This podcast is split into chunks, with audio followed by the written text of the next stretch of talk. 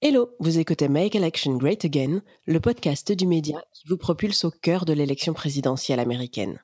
Pour ce septième épisode, on file rejoindre les cortèges qui défilent actuellement dans les rues américaines. Accrochez vos ceintures, c'est parti. They want to take away your hamburgers. Do you know what socialism is? This is what Stalin dreamt about.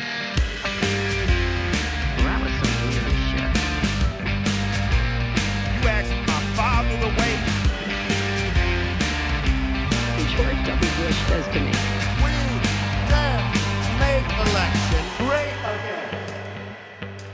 Il s'appelait George Floyd. Le 25 mai dernier, à Minneapolis, dans le Minnesota, cet homme afro-américain meurt suite à sa rencontre avec quatre policiers. Alors qu'il se trouvait dans sa voiture, il est d'abord menotté. Au sol, il subit un plaquage ventral avant qu'un des policiers exerce de son genou une pression prolongée sur son cou pendant près de 9 minutes. L'autopsie révélera une asphyxie cérébrale ayant entraîné sa mort. George Floyd, Trayvon Martin, Michael Brown, Tamir Rice, Keith Lamont, son nom vient s'inscrire au bas d'une longue liste de victimes de violences policières, mais vient aussi faire écho à celle des figures de l'histoire des luttes sociales afro-américaines, que ce soit la lutte contre la ségrégation raciale ou pour les droits civiques dès la fin du XIXe siècle. Pour remettre ces mouvements actuels dans leur histoire, nous retrouvons évidemment Chris, blogueur qui couvre la politique américaine pour le site Le Vent se lève et qui est au Texas. Hello Chris, comment vas-tu? Ça va bien, merci. Et aujourd'hui, exceptionnellement, nous avons aussi le plaisir d'accueillir Yann Philippe, agrégé d'histoire et docteur en histoire à l'EHESS. Yann Philippe, vous avez consacré votre thèse aux réformes menées au sein du New York Police Department à l'époque progressiste. Vos recherches portent sur les représentations policières et les politiques de lutte contre la criminalité au XXe siècle. Merci d'avoir accepté notre invitation. Merci à vous de m'inviter. Alors Chris, tu observes la vie politique américaine depuis Houston, une des villes où a vécu George Floyd et où se trouve sa famille, ville également où il est inhumé. Depuis son décès, de nombreuses manifestations se sont tenues dans tous les États-Unis. Est-ce que tu peux nous résumer brièvement la mobilisation qui se déroule depuis près de deux semaines maintenant? Dans combien de villes les mobilisations sont-elles en cours? Oui, c'est un mouvement sans précédent euh, en termes d'ampleur. Il y a eu plus de 450 villes euh, avec des manifestations. Et c'est aussi euh, impressionnant de par la durée et la diversité aussi des manifestants. Il y a des Afro-Américains, bien sûr, mais aussi euh, des Latinos et beaucoup de Blancs, beaucoup de jeunes. Ça a commencé au départ plutôt par un mouvement de colère euh, qui s'est traduit par des incendies. Le commissariat de Minneapolis où travaillait le policier qui a tué George Floyd, qui a été mis à feu. À Atlanta, on a vu le siège de CNN qui a été pris pour cible et les vitres ont été brisées ça montre que c'était pas seulement une colère contre euh, les violences policières, mais aussi un côté plus d'inégalité économique peut-être euh, ou, ou sociale qui s'exprime aussi à travers ça. Surtout que ça vient juste après le confinement et le coronavirus. Comme tu le disais, hein, la situation actuelle a émergé à Minneapolis, ce qui sociologiquement est assez révélateur hein, de la situation socio-économique des Afro-Américains.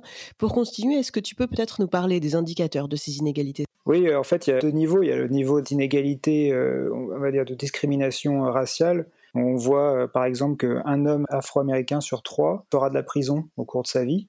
Les Afro-Américains représentent 11% de la population, mais euh, ils représentent un tiers des personnes qui sont incarcérées. La police a quatre fois plus de chances de recourir à la violence contre les Afro-Américains que les Blancs. Donc tout ça, ça participe de l'injustice qui est ressentie euh, en ce moment et dénoncée. Il y a aussi l'aspect économique. On sait par exemple que le patrimoine moyen des Noirs est de dix fois moins important que celui des Blancs aux États-Unis. Le taux de chômage est deux fois plus élevé, le revenu moyen des Afro-Américains est 40% plus bas que celui des Blancs. Et tout ça, toutes ces inégalités, c'est structurellement, euh, c'est l'héritage de l'esclavage d'abord, Ensuite, des lois euh, qui ont été mises en place à la fin de la guerre euh, de sécession, qui ont été surtout mises en place dans le sud des États-Unis et qui visaient à maintenir une forme d'esclavage léger, entre guillemets, Venons-en justement à cette question-là avec vous, Yann Philippe. Les mouvements de protestation que l'on connaît actuellement s'inscrivent dans une longue histoire des luttes de la communauté afro-américaine. Est-ce que vous pourriez nous en faire une brève chronologie des grands mouvements qui ont marqué l'histoire des luttes sociales aux États-Unis? Alors, aux États-Unis, les mobilisations des, des, Noirs américains ne se limitent pas au temps présent. Elles sont quasiment aussi anciennes que le pays lui-même voire elle euh, précède la naissance du pays, puisque dès la fin du XVIIIe siècle, il y a des mobilisations euh, d'esclaves américains pour euh, demander la fin de l'esclavage. Et elle se prolonge tout au long de l'histoire du pays, au XIXe siècle, quand les, États du Nord ont aboli l'esclavage, les Noirs américains du Nord libres, des euh, esclaves qui ont fui l'esclavage dans le Sud, se mobilisent également pour mettre fin à l'esclavage dans les États du Sud. Par la suite, les militants nord-américains réussissent à transformer le, le, sens de la guerre de sécession. Au départ, la guerre de sécession est menée par le président Lincoln sur la seule question de la sécession, et certains hommes politiques du, du, Parti républicain et des militants euh, nord-américains arrivent à transformer le sens de la guerre pour lui donner le sens d'une guerre contre l'esclavage. Ensuite, après la guerre de sécession, une fois euh, l'esclavage euh, aboli officiellement par un amendement à la Constitution américaine, les militants se battent pour imposer l'égalité raciale dans les États du Sud. C'est l'époque qu'on appelle la reconstruction et il y a une alliance entre le Parti républicain du Nord et euh, les Afro-Américains euh, dans les États du Sud pour euh, abolir toute trace de l'organisation sociale inégalitaire qui régnait alors dans les États du Sud. Donc c'est un temps fort de la mobilisation afro-américaine, mais qui prend fin à la fin des années 1870 quand l'État fédéral cesse d'intervenir dans les États du Sud, quand les majorités blanches reprennent le pouvoir politique dans les États du Sud et mettent en place ce qu'on va appeler le système Jim Crow, qui se caractérise essentiellement par deux, euh, aspects, la ségrégation euh, physique des deux communautés euh, dans l'espace public et la privation du droit de vote pour la très grande majorité des, Noirs américains dans le Sud.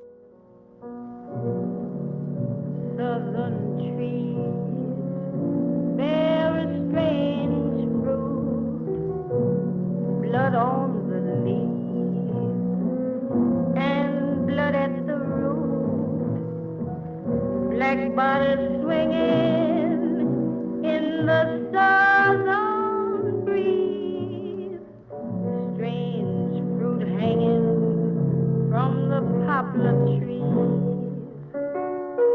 C'est en effet une des premières étapes cruciales de la lutte pour l'égalité aux États-Unis, mais est-ce que vous pouvez nous expliquer comment on est passé du début du XXe siècle de la ségrégation raciale dans les États du Sud à la lutte pour les droits civiques au milieu du siècle? La Première Guerre mondiale a deux conséquences. Un, la participation d'un certain nombre de Noirs américains à la guerre, et donc le fait que ces euh, Noirs américains veulent tirer profit de leur impôt du sang, de, le fait d'avoir euh, combattu euh, au sein des forces alliées pendant la Première Guerre mondiale pour revendiquer l'égalité. Et deuxièmement, parce que la Première Guerre mondiale accélère très fortement un mouvement de migration des Noirs du Sud vers les villes du Nord-Est, où un certain nombre d'entre eux trouvent des emplois industriels à la faveur de la guerre. Ensuite, euh, la crise des années 30, qui euh, a des conséquences dramatiques pour l'ensemble des Américains, et notamment pour la communauté noire, puisque selon l'adage qui était euh, fréquemment répété chez les Noirs américains à cette époque-là, les employés noirs étaient les derniers à être embauchés et les premiers à être licenciés. Et l'activisme africain-américain se renforce de manière très forte avec la Seconde Guerre mondiale, à la faveur de cette contradiction manifeste d'un pays qui pratique la ségrégation, qui a institutionnalisé en grande partie le, racisme et qui en même temps combat le euh, totalitarisme, le racisme nazi. Et donc, les euh, militants africains-américains se saisissent de cette contradiction et pour remporter ce qu'ils appellent à ce moment-là, euh, avec un, slogan qui résonne particulièrement fort dans ces années-là, une double victoire, une victoire contre le racisme à l'extérieur, mais aussi à l'intérieur des États-Unis. Et dans le prolongement de la, Seconde Guerre mondiale, ce qu'on va appeler le mouvement pour les, droits civiques se renforce, s'enracine, se développe et devient extrêmement visible pour la majorité des Américains euh, dans les années 1950 et 1960. Ensuite, dans les années 1970 à aujourd'hui, euh, l'activisme africain-américain a tendance à devenir moins visible. Il passe un petit peu au second plan après euh, l'apogée euh, des années 50-60 et on le voit réapparaître aujourd'hui de façon visible et particulièrement puissante. Alors justement, ces, ces, divers mouvements dont vous parliez des années 50 jusqu'aux années 70 que, que l'on connaît bien en France, souvent avec une image un peu romantisée, Yann Philippe, ces divers mouvements présentent des différences de conception que ce soit euh, dans le rythme nécessaire pour arriver à l'égalité, mais aussi dans les moyens pour arriver euh, à, à obtenir leurs revendications. Est-ce que vous pourriez nous parler justement de- des différentes formes comprises les, les luttes de la communauté afro-américaine, notamment euh, celle de la fin du siècle dernier? Alors, vous avez tout à fait raison de, mettre euh, en avant cette image un peu idéalisée euh, des combats euh, des années euh, cinq- 1950 et 1960. Et là, de ce point de vue-là, il y a à la fois en France, mais aussi aux États-Unis, une mémoire des mobilisations euh, nord-américaines qui ne correspond pas euh, exactement à l'histoire de ces mobilisations. Donc, on a tendance à euh, se focaliser sur euh, une courte période qui irait en gros de la décision de la Cour suprême de 1954 qui condamne la, ségrégation euh, scolaire à euh, 1963, la grande marche de Washington où Martin Luther King a l'occasion de, prononcer son célèbre discours Have a Dream. Et du coup, on oppose traditionnellement ce moment d'apogée du mouvement pour les droits civiques à une deuxième période plus sombre de la deuxième partie des années 1960 qui serait marquée par euh, une explosion des violences, des émeutes, des assassinats comme celui qui euh, coûte la vie à, à Martin Luther King lui-même en 1968. Et donc on a l'impression qu'il y aurait eu une sorte de succession de stratégies de mobilisation. Une première euh, stratégie réformiste, non violente, euh, telle qu'elle est euh, symbolisée par Martin Luther King, et au contraire une deuxième tendance plus radicale, plus agressive, revendiquant la violence, qui se serait imposée dans la deuxième partie des années 1960, notamment, et qui est symbolisée par le Black Panther Movement. Or, en étudiant l'histoire des mobilisations africaines-américaines, on s'aperçoit qu'on ne peut pas penser l'histoire comme une succession de stratégies différentes. En fait, les stratégies coexistent depuis euh, très longtemps. On a des militants qui sont pour euh, des actions radicales dès euh, le début du XXe siècle et des stratégies de conciliation qui, qui durent tout au long de la période. Et donc, il y a des formes d'oscillation des formes de coordination, de coopération de militants qui s'opposent parfois. Alors c'est l'opposition euh, classique entre Martin Luther King et euh, Malcolm X, mais qui aussi se retrouvent à d'autres moments pour euh, s'unir, pour défendre l'égalité raciale. Est-ce que vous auriez des exemples d'actions de concomitance Tout à fait. Donc par exemple, la question de l'autodéfense des Noirs, de l'autodéfense y compris armée. Donc on a l'impression souvent qu'elle arrive dans la seconde partie des années 60 avec euh, donc ces images iconiques des, des Black Panthers euh, qui montrent leurs armes, qui ont des uniformes euh, paramilitaires. Or, c'est une vieille tradition des Noirs sudistes qui, face à la violence extrême d'une partie de la population blanche, la violence du clan, du Ku Klux Klan, ont depuis très longtemps y compris depuis euh, les années qui euh, ont suivi euh, la guerre de sécession, pris l'habitude d'avoir des armes, de se défendre individuellement face à la terreur qu'organisaient un, un, certain nombre de groupes paramilitaires blancs comme le clan. Autre exemple, Martin Luther King, donc symbole de la, non-violence, qui a théorisé cette, cette action, savait très bien que dans le Sud, euh, les, euh, les, Noirs tenaient à ce droit de porter des armes et euh, on dit que dans sa maison, il avait lui-même une carabine chargée en cas de, de, besoin, lui qui a subi de nombreuses attaques et qui a survécu à plusieurs attaques terroristes contre son domicile.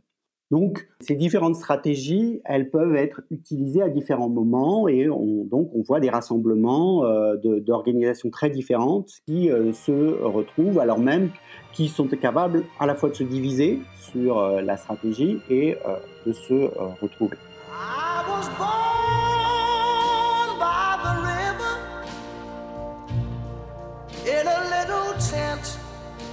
Oh, and just like been running ever since.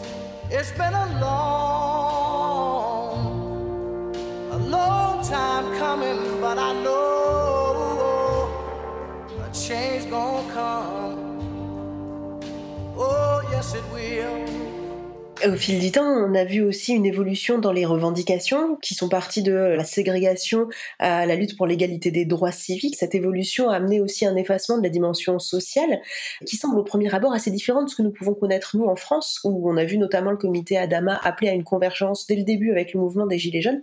Est-ce que ça c'est une réalité ou est-ce que c'est une vision déformée vue de France et pourquoi? Alors, il me semble que c'est aussi une, vision déformée, mais qui correspond également à la vision dominante qu'on a pu avoir euh, pendant très longtemps du mouvement pour les droits civiques aux États-Unis. Euh, donc, il y a différentes formes de revendications. Dès les années 1920, par exemple, euh, on a euh, une forme de nationalisme noir, de revendication euh, de dignité de la culture noire, par exemple autour du, mouvement de Marcus Garvey, donc qui célèbre le nationalisme noir, panafricain.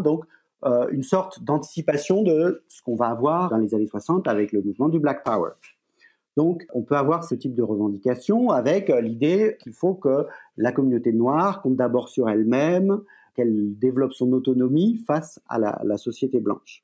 Euh, il y a aussi des revendications sociales qui peuvent être poussées par des militants socialistes dès le début du XXe siècle et qui s'approfondissent dans les années 1930, donc au moment de la grande crise, avec l'aide notamment du Parti communiste euh, américain qui, à partir euh, des années 30, décide de, s'allier avec la communauté noire, avec l'idée que euh, le combat anticapitaliste est aussi un combat antiraciste. Donc le Parti communiste américain essaie de lier les deux, euh, les deux aspects et euh, crée un grand nombre d'organisations qui essaient de venir en aide à la communauté noire sous, sous bien des aspects, euh, de l'aide juridique, euh, la lutte pour euh, les droits politiques des Noirs américains, mais aussi un militantisme social qui s'incarne à ce moment-là dans le développement d'un syndicalisme multiracial, notamment avec la création d'une nouvelle organisation syndicale, le CIO, e qui met en place alors, il ne faut pas idéaliser euh, ces euh, tentatives, elles sont pleines de tensions, mais qui met en place une forme d'alliance des ouvriers, des syndiqués euh, blancs et, noirs dans un certain nombre de, métiers et de villes américaines, plutôt dans le nord, mais par exemple à Chicago, c'est assez présent et ça le sera en partie aussi à Détroit, dans les usines automobiles, dans les abattoirs de Chicago. Et c'est ce qui fait que parmi les, euh, organisateurs de la marche de 1963 euh, de Washington, il y a aussi des syndicats et des leaders syndicaux euh, blancs. C'est passionnant et du coup ça, m'amène à la question du mouvement Black Lives Matter qui réapparaît dans le débat public, en tout cas à l'occasion de la mort de, de George Floyd. Comment est-ce qu'il fonctionne? Comment est-ce qu'il est constitué justement? Alors il est assez difficile à décrire parce que précisément, c'est, euh, on pourrait dire que c'est un mouvement, mais qui n'est pas dirigé d'en haut, qui n'est pas euh, centralisé. C'est une agrégation euh, d'une multiplicité euh, d'organisations existantes, permises notamment par Internet, par, les réseaux sociaux. Et donc, c'est un réseau de, militants dispersés à l'échelle du pays, qui regroupe des organisations qui existaient euh, déjà, et, d'autres qui se sont créés euh, dans la foulée de ces euh, morts violentes qui ont secoué les États-Unis, et qui est un mouvement par ailleurs pluriel qui essaie de faire le lien entre toute forme de discrimination, donc évidemment en premier lieu le racisme, avec l'idée que le racisme est une structure de la société, qu'il a des effets systémiques, qui concerne l'ensemble de la société et que donc le racisme n'est pas simplement une question psychologique d'individu. C'est donc l'idée que on peut être euh, individuellement opposé au racisme et participer à une organisation de la société qui a des effets racistes. Mais euh, le mouvement Black Lives Matter est aussi un mouvement qui cherche à lier ces discriminations euh, raciales aux discriminations de genre, qui portent sur l'égalité homme-femme, aux discriminations liées à, l'orientation sexuelle et euh, le slogan Black Lives Matter a été euh, euh, initié par une jeune femme. Et de ce point de vue-là, c'est à la fois une relative nouveauté qu'elles apparaissent au devant de la scène et en même temps dans la continuité de l'activisme africain-américain qui a vu depuis très longtemps, au moins depuis les années 1920 et 30, une très forte implication des femmes noires dans l'organisation du mouvement, dans la vie du mouvement, même si très souvent elles n'apparaissaient pas au devant de la scène et les figures principales étaient, euh, étaient des hommes, bien évidemment, euh, le cas de, de, Martin Luther King étant euh, emblématique de ce point de vue.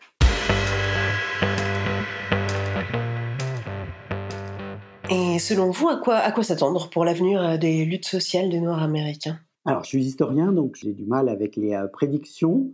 Alors, il me semble qu'on a deux scénarios possibles. La première, qui me semblerait la plus probable, étant que on est au début d'un nouveau cycle politique qui a été entamé euh, en gros euh, par la présidence d'Obama, par le, militantisme de Black Lives Matter, et qui tendrait à penser que la question du racisme, la question des inégalités va être euh, au devant de la scène politique, va être débattue politiquement pendant un certain nombre d'années. Et donc de ce point de vue-là, les mobilisations actuelles favoriseraient plutôt les démocrates et euh, l'élection de Joe Biden à la prochaine présidentielle.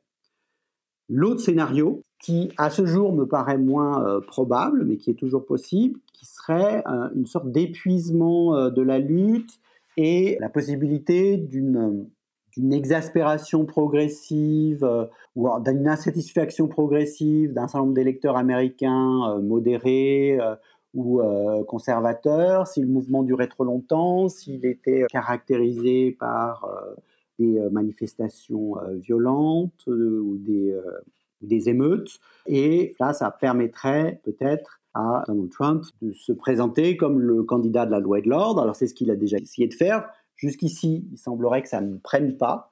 Mais là encore, il reste un certain nombre de mois avant l'élection et euh, la façon dont euh, les choses vont tourner pendant l'été, notamment, peut encore jouer sur l'élection euh, de novembre et provoquer un retour de bâton. Et justement, quelles sont les perspectives politiques pour les deux candidats? Comment est-ce qu'ils tirent leur épingle du jeu ou pas dans ce contexte?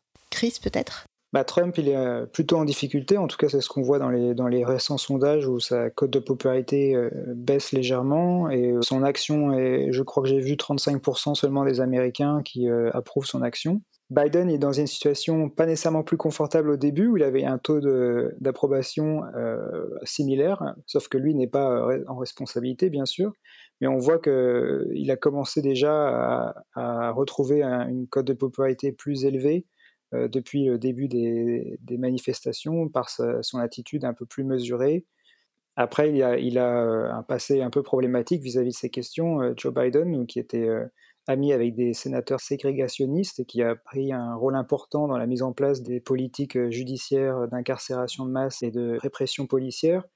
Donc ce n'est pas forcément un terrain sur lequel il est très à l'aise, mais en contraste de Trump et de par son expérience auprès de Barack Obama il a quand même une position plus facile. Et en effet, cette, cette question de, de, la réponse à la fois législative et de la réponse euh, politique qui sera menée est, particulièrement importante et intéressante. Euh, merci pour cet éclairage, Yann Philippe. Je pense qu'on essayera de vous rappeler très prochainement pour creuser probablement cette question avec vous, si vous êtes d'accord. Avec plaisir. Et merci, euh, merci Chris. toi aussi, on te retrouve très prochainement dans le prochain épisode. Vous écoutiez Make Elections Great Again, le podcast du média qui vous propulse au cœur de l'élection présidentielle américaine. Aux manettes aujourd'hui, il y avait Chloé, Jordan, Lucas et Théo. Quant à nous, on se retrouve dans quelques jours pour un prochain épisode du podcast qui part à la conquête de l'Ouest, USA, Make Elections Great Again.